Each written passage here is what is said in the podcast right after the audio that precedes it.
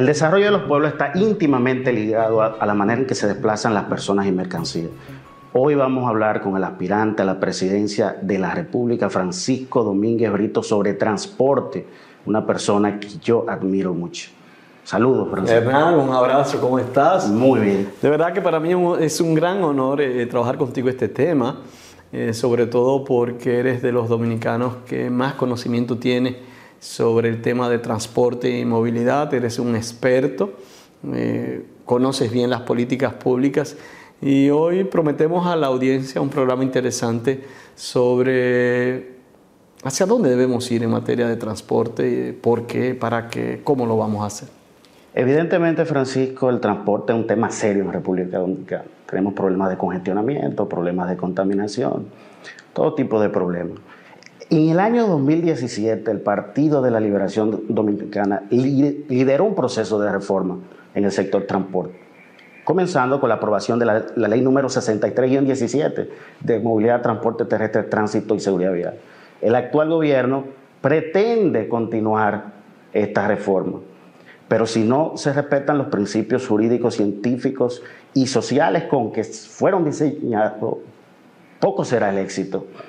¿Cuál es tu opinión para resolver estos temas fundamentales en el transporte en República Dominicana? Mira, eso que señalas es sumamente importante y nosotros siempre nos hemos planteado eh, cuál es el fin, cuál es la sombrilla sobre el cual deberíamos actuar como políticos o como presidente de la República.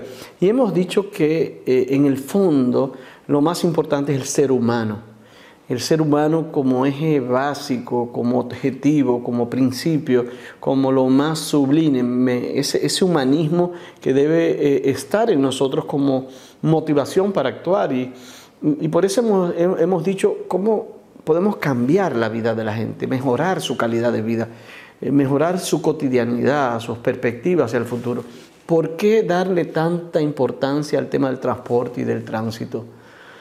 Porque indudablemente nos afecta día a día, porque por ejemplo, nosotros tenemos estadísticas de entre 3.000 y 4.000 personas que mueren todos los años. Y ese arranque, cuando vemos ese costo humano en vidas y sobre todo de jóvenes, indudablemente que tenemos que ponerlo como una gran prioridad.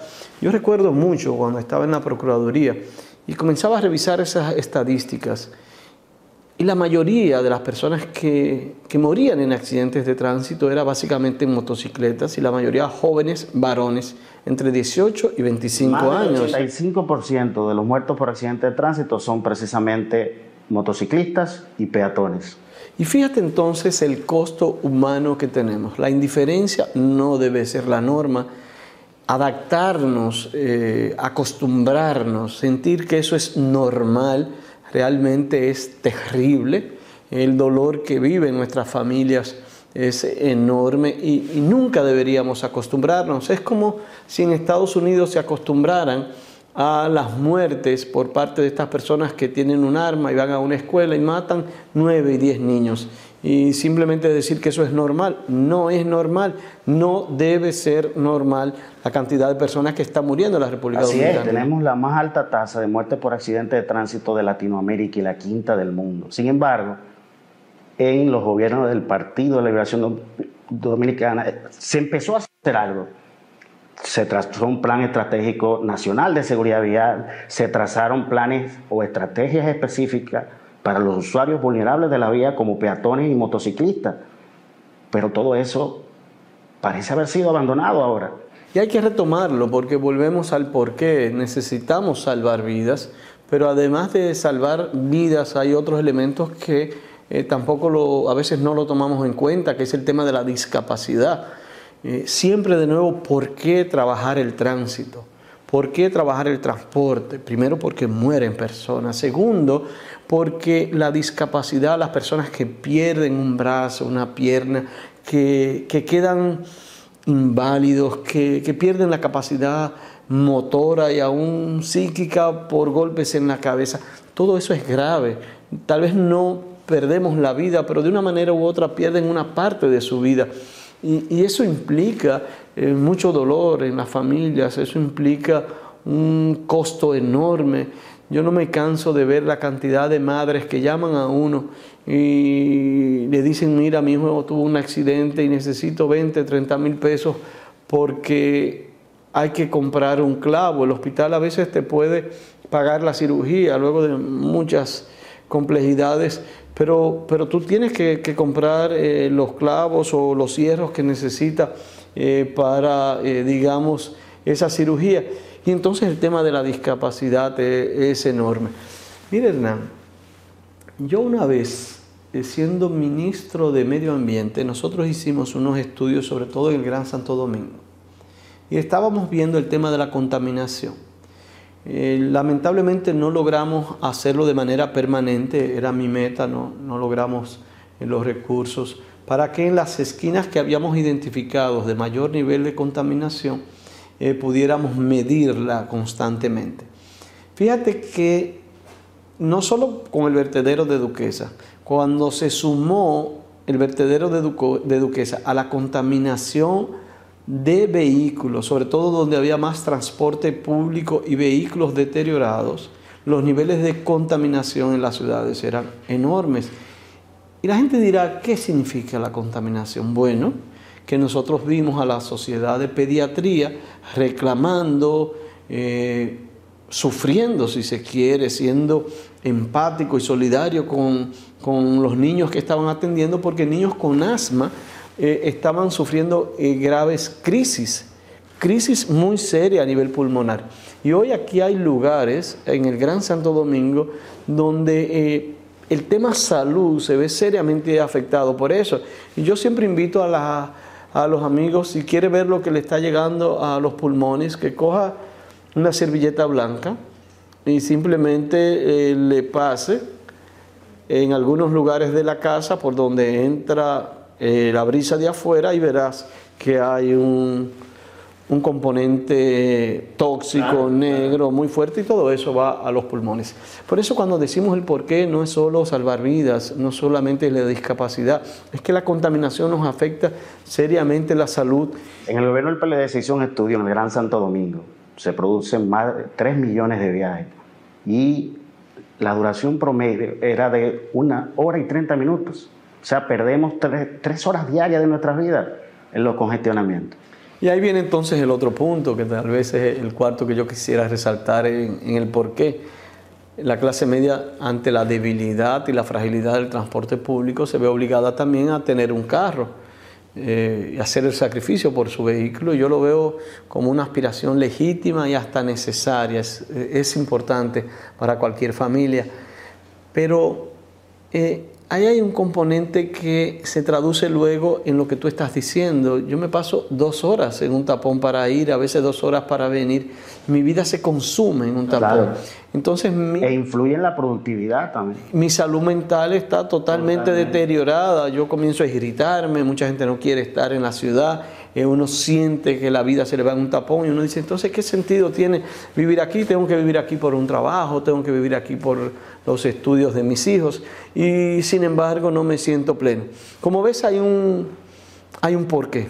Por eso, ante esa realidad de tantas muertes que tenemos, de tantas personas discapacitadas que estamos viendo, ante esos graves problemas de salud que tienen nuestros niños, nuestras niñas, sobre todo los asmáticos, por la contaminación, ante ese estrés que se está viviendo como consecuencia de los tapones, tenemos que hacer algo y esa será mi prioridad. Francisco, hablemos ahora de para qué mejorar el transporte en República Dominicana. Hoy en día se habla de conectografía. Es más importante cómo están conectadas las ciudades que sus propias fronteras. Y cuando vemos el crecimiento económico en República Dominicana, vemos sectores como el turismo, la construcción, pero todo está montado en el desplazamiento de personas y mercancías. Y realmente todo, como dices, está, está concatenado. Si yo voy a hablar de empleo, por ejemplo, que es uno de los puntos que a la gente más le interesa, tenemos que entender que el sistema de transporte va interrelacionado en todo el sentido de la palabra, desde ir a un trabajo, desde mi productividad en el trabajo, eh, mi estado emocional en el mismo trabajo.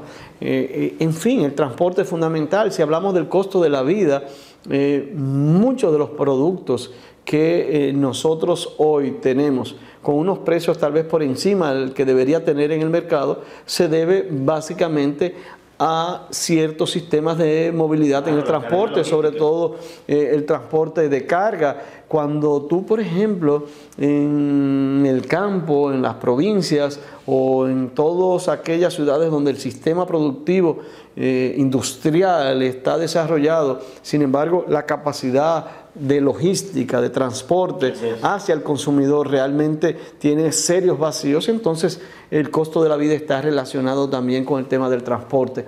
Hasta la seguridad eh, eh, ciudadana. Y, ahí yo no diría tanto el transporte, pero sí los sistemas de movilidad y de acceso. Nosotros trabajamos mucho en algunas eh, comunidades o barrios del Gran Santo Domingo donde identificamos, y eso es una tarea pendiente, eh, algunos barrios de niveles de conflictividad muy alto, sobre todo homicidios, golpes y heridas. Eh, sin embargo, había serias dificultades para que entrara el 911 o para que la policía pudiera accionar rápidamente ante una llamada. ¿Por qué? Porque no, no habían las vías de acceso. Entonces, eh, cuando hablamos de transporte y movilidad, tenemos que pensar también en todo. Así, es que, que, las tres prioridades de la población en este momento, seguridad ciudadana, empleo y costo de la vida, de, están muy, muy, muy, muy relacionadas con todo lo que es movilidad. Y si hablamos, por ejemplo, de derechos fundamentales, en Europa se habla de la movilidad como un derecho fundamental, porque para tú acceder a derechos como la salud y la educación, primero tú tienes que desplazarte. Y yo te reitero, ¿para qué? Bueno, es que necesitamos mejorarla para que yo pueda ser más productivo, para que mis negocios puedan avanzar, para que si yo soy empleado pueda también lograr mayores eh, éxitos. Eh, realmente en términos económicos, que es uno de los ejes que tenemos en este proyecto presidencial, el eje de la economía, eh, vale, pero también en el eje del entorno, que es otro de los ejes que tenemos, de una manera u otra también se relaciona. El que el, sistema de transporte es transversal a, todo ello. Y aquí hay un componente que tal vez no, no, hemos hablado y que tiene que ver también con la educación, que es uno de los ejes también sobre el cual nosotros trabajamos, la educación vial, el respeto a las normas de tránsito. Eh, porque yo no puedo hablar aquí como presidente solamente diciendo a la, población yo voy a hacer esto, yo voy a hacer lo otro. No, esto es una responsabilidad compartida. Tú y yo como población necesitamos ser más respetuosos de las normas, eh, entender que eh, mi derecho termina cuando comienza el del otro, que yo no puedo nunca afectar los derechos de los demás. Salvar vidas también, que tú lo decías anteriormente, y por ejemplo, yo sé que las muertes por accidentes de tránsito son una tragedia humana invaluable, pero tiene un costo también para la economía.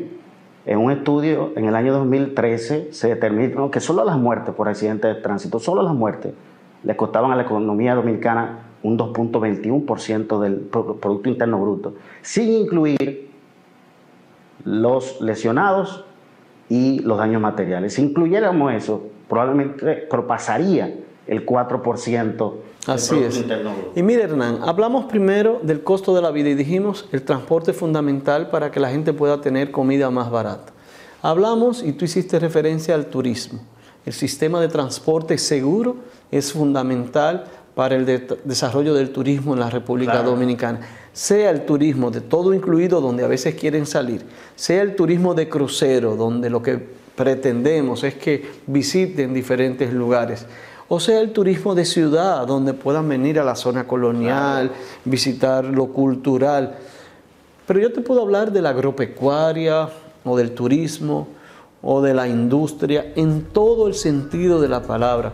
Si queremos desarrollar la República Dominicana, el sistema de transporte es vital. A propósito de turismo, la gente no lo sabe, pero el Departamento de Estado de Estados Unidos nos pone a nosotros en, nivel de alerta 2. Y cuando tú ves el informe en que se basan, es seguridad ciudadana. Pero dentro de seguridad ciudadana hay un componente de seguridad vial importante. Pero, ¿cómo cambiamos esta realidad, Francisco? ¿Cómo mejoramos la calidad de la vida de la gente, mejorando el transporte? Mira, hemos dicho el por qué tan importante tema de las muertes, el tema de las personas que pierden algún tipo de capacidad motora, la salud, y ni hablar de la humillación o el estrés que producen los tapones y otro tipo de acciones. Y, dijimos que esto es necesario para mejorar la productividad y dijimos que es necesario para que seamos un país más rico, que es necesario para que los costos de los alimentos sean más baratos, para que haya mayor empleo en la República Dominicana. Dijimos que es necesario para que la seguridad ciudadana, ese derecho que yo tengo a la libertad, a que nadie me mate, me hiera o me quite mi propiedad, sea garantizado. Pero mucha gente puede decirnos a ti eh, y a mí, Hernán, ajá, ¿y qué van a hacer? ¿Cómo, cómo lo van a hacer? Y mucha gente tiene el enfoque errado, porque la solución es movernos al transporte colectivo. No hay otra solución. Yo creo que lo primero, la primera prioridad es lo que estás diciendo. Vamos a fortalecer el sistema de transporte colectivo en la República Dominicana. Un transporte colectivo eficiente y seguro. Y tenemos que ir al tema de los autobuses. Y cuando hablo de los autobuses también tenemos que, discernir.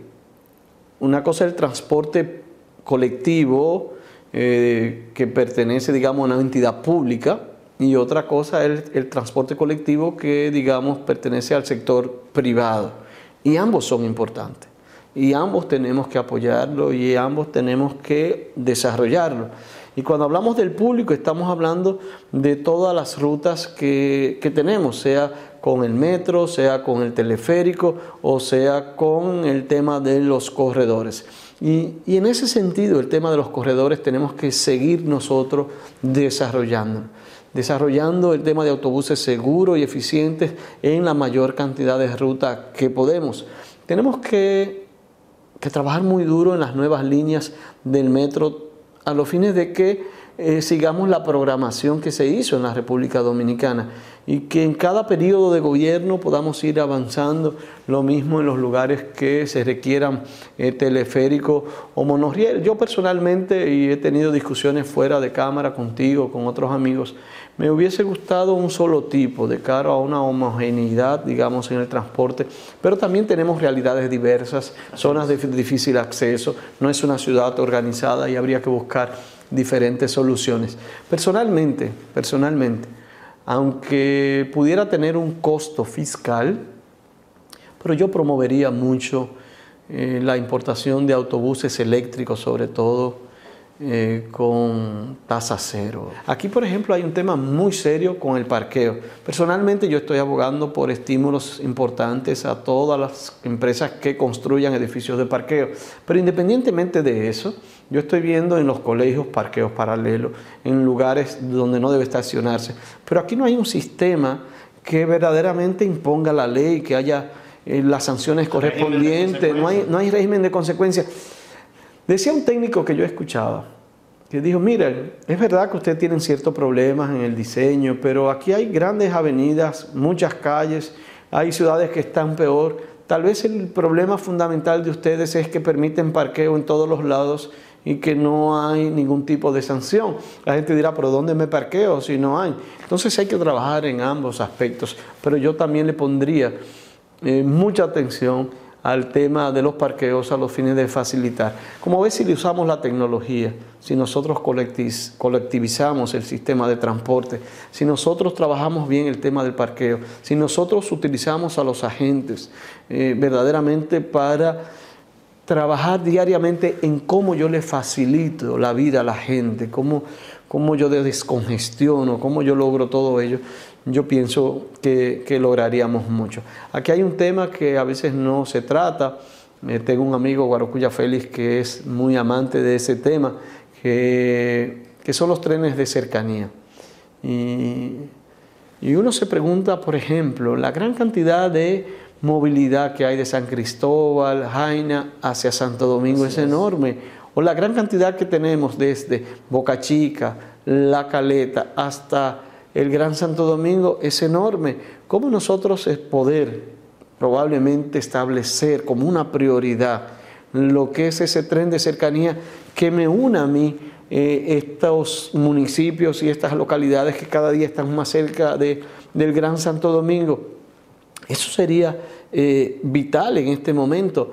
Se habla mucho de la necesidad de interconexión, sobre todo eh, con espacios de producción, zonas francas de Jaina, aeropuerto, puerto multimodal, eh, la posibilidad de que podamos establecer también rutas de comunicación no solamente para las personas, sino para el transporte, en consecuencia la eliminación de una gran cantidad de camiones que transitan por las ciudades. Todo eso es un punto que pudiera permitirnos el diseño de una serie de vías de esa naturaleza.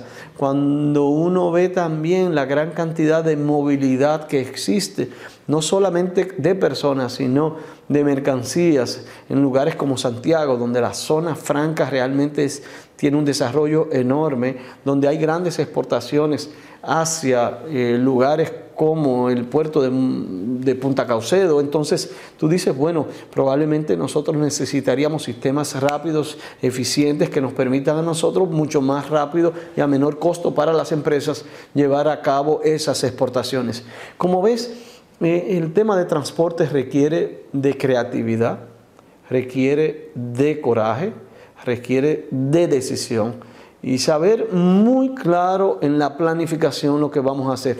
No improvisemos porque la improvisación sale muy cara. No es como dice, ay, hay que hacer tal cosa, tal cosa. Todo debe ser fruto de los estudios del lugar, fruto de una visión clara manejada por expertos. Francisco, estamos hablando de muchas cosas.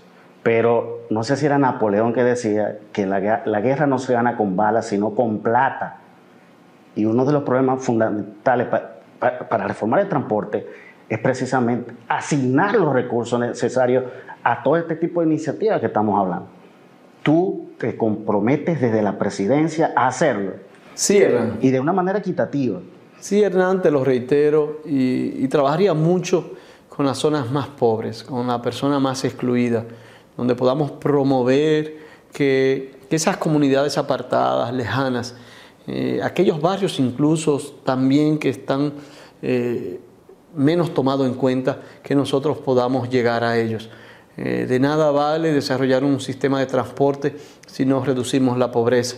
Y este será un gobierno que pretenderá cambiar la vida de la gente, que va a cambiar la vida de la gente, que va a pensar en la gente. El sistema de transporte será una herramienta para lograr ese fin.